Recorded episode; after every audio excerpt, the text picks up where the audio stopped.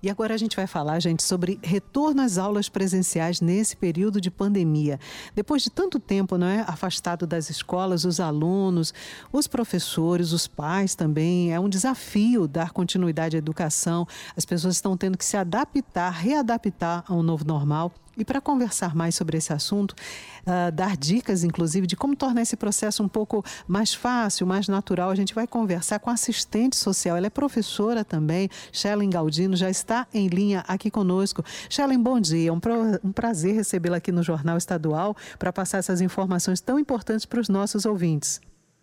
Bom dia, Beth. É um prazer estar aqui com vocês hoje. Pois é, minha amiga, e muitos pais ainda têm medo de mandar os filhos para as escolas, não é? Os psicólogos, assistentes sociais, como é que eles podem ajudar juntos para acolher tanto os alunos quanto até os próprios pais? Boa pergunta, Beth. É, a pandemia ela trouxe várias mudanças né, na nossa vida e na escola não foi diferente. É, as escolas a, a sua maioria, elas geralmente contam com uma equipe multidisciplinar.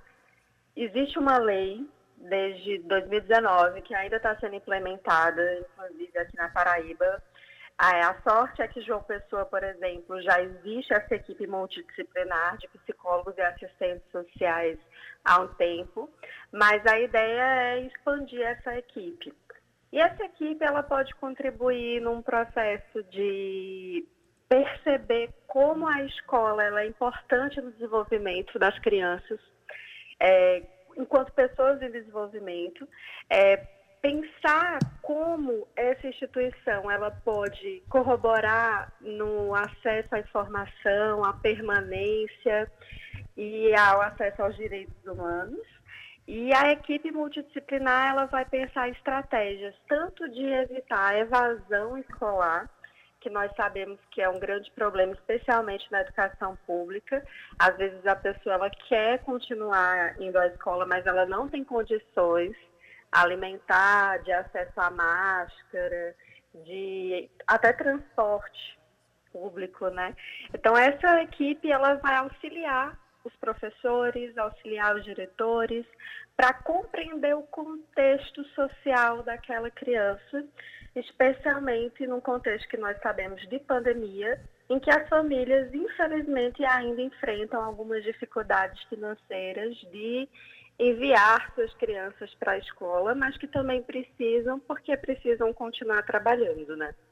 Nós estamos conversando com a assistente social e professora Shellen Galdino sobre a volta às aulas e como tornar esse processo uh, mais fácil para todos os envolvidos. Shellen, você falava dessa lei de 2019, né, que assegura a presença dos assistentes sociais, os psicólogos também, na educação básica da rede pública de ensino. Uh, eu queria saber se isso também se aplica, por exemplo, à rede privada, se já há espaço para esses profissionais, né? E no que mais que esses profissionais podem atuar dentro das escolas. Perfeito, Beth. A lei que é a Lei 13 mil, deixa eu só confirmar o número, é a Lei 13.935, ela fala sobre a prestação desses serviços de psicologia e serviço social nas redes públicas de educação básica. Então, a lei hoje, ela só abrange a educação pública. Infelizmente, a educação privada, ela não está contemplada e é muito triste isso, porque as pessoas geralmente acham que vulnerabilidade social, desigualdade social é algo que somente está presente na educação pública, mas as pessoas, independente da, do nível de classe que elas estão, do nível de renda delas, elas estão suscetíveis a situações de violação de direitos, de risco social. E esses profissionais, eles não só atuam com as questões específicas de desigualdade social. Vou dar alguns exemplos para vocês. É, a equipe multidisciplinar ela vai colaborar no acesso e na permanência.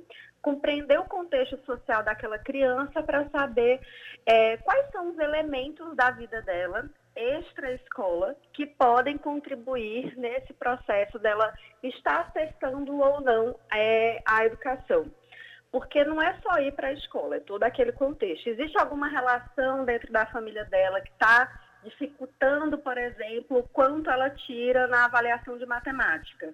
Porque não é só uma questão conteudista. Às vezes ela está passando por alguma questão intrafamiliar ou comunitária que prejudica o seu desempenho na escola. Esses profissionais, então, vão observar, vão analisar essas situações para garantir o pleno, a plena participação dessas crianças, desses adolescentes na escola. Além disso, essa equipe multidisciplinar, ela também vai trabalhar o processo de fortalecimento da relação da escola com a família, ou seja, como a família ela pode participar, ela pode contribuir das atividades que são realizadas no âmbito da escola. Então, mais uma vez, a gente percebe que não é algo que só é necessário na educação pública. Ela, essa equipe também ela vai proporcionar uma série de ações educativas e reflexivas, tanto no combate ao bullying, no combate ao preconceito, no combate à violação dos direitos humanos, e a gente sabe que é um grande problema hoje todas essas questões que envolvem as diferenças, né, a diversidade. Então essa equipe ela vai trabalhar ações estratégicas com a família, com a escola e com essas pessoas para compreender essas situações. Além disso, vai também especialmente dar uma atenção especial para as pessoas com deficiência, para as pessoas com necessidades especiais que precisam de um atendimento educacional especializado. Nós sabemos que essas pessoas elas possuem mais fragilidade na hora de acessar a educação. É, além disso, é importante dizer que essa equipe também vai atuar, Beth, nas estratégias de intervenção para combater violações, violências. Aqui eu falo de violência sexual, Aqui eu falo de violência física contra crianças e adolescentes. Então, uma equipe multi ela vai garantir o bem-estar dessa criança. Além disso, de trabalhar questões que são hoje muito é, pulsantes na nossa vida, e não só na escola pública. Por isso que é importante em qualquer escola que tenha uma equipe multidisciplinar, e é importante que os pais observem isso quando forem matricular seus filhos em escolas particulares.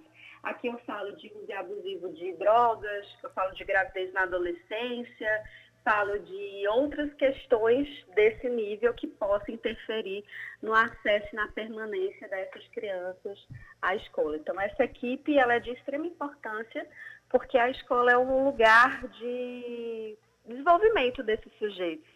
E perceber que isso, além de aprender um conteúdo, é fundamental. Sem dúvida, ou seja, resumindo, é tudo uma questão de respeito à criança, observá-la e ouvi-la também, não é? Como é que, ah, na sua avaliação, nesses primeiros dias de retorno às aulas, o que, que dá já para observar no comportamento dos alunos, no comportamento emocional deles também, depois de tanto tempo de isolamento? Que avaliação você faz? É muito importante que a equipe, os professores, a equipe técnica da escola, ela perceba que esse momento de isolamento foi muito difícil para as crianças, né? Assim, as crianças estão acostumadas a brincar, conviver, a escola é o momento de socializar outros espaços para além da sua casa. Infelizmente, nós sabemos que a família, né, ela deve ser o espaço de proteção dessas crianças, mas que, infelizmente, muitas vezes a família é o espaço onde ocorre a violência também, né? Geralmente a gente fala que a violência está fora de casa, que a violência está no outro, mas, infelizmente, os dados mostram que a maioria das violências que essas crianças sofrem, elas vêm de dentro de casa. Então, como nós passamos por um momento de isolamento, onde essas crianças tiveram que ficar em casa, é muito importante que as escolas elas observem todas as questões de como está o rendimento escolar dessa criança, como é que está o comportamento dela, como é que está a relação dela com os colegas de classe, como tem sido a participação da família da, na, nesse processo de retorno às aulas, de acompanhamento mais de perto dessas crianças, para que a gente possa né, compreender esse contexto para daí poder intervir seja com atividades preventivas, ou seja, atuar antes da situação específica ocorrer, uma situação de violência, trazer a compreensão essas situações para essa criança e também perceber, Beth, que o processo de desenvolvimento da criança não é só a escola que faz, né? É a comunidade, é a família. E proporcionar integração nesse retorno é fundamental, porque a criança, a maioria, vocês sabem, passou muito tempo em casa. Então, é realmente observar, analisar como é que está o desempenho dela, porque o desempenho dela não é só uma questão de conteúdo, de capacidade de inteligência, envolve como está a situação dela na vida dela em casa, na comunidade, como a família tem apoiado ela. Gelin Galdino, assistente social, professora, muito obrigada pelas dicas, pelos alertas, pelos conselhos, né, pelas informações repassadas a todos os nossos ouvintes aqui no Jornal Estadual. Até uma próxima oportunidade. Foi um prazer conversar com você e saber mais desse universo infantil na, na volta às aulas. Obrigada, Beth. Foi um prazer também. Grande abraço.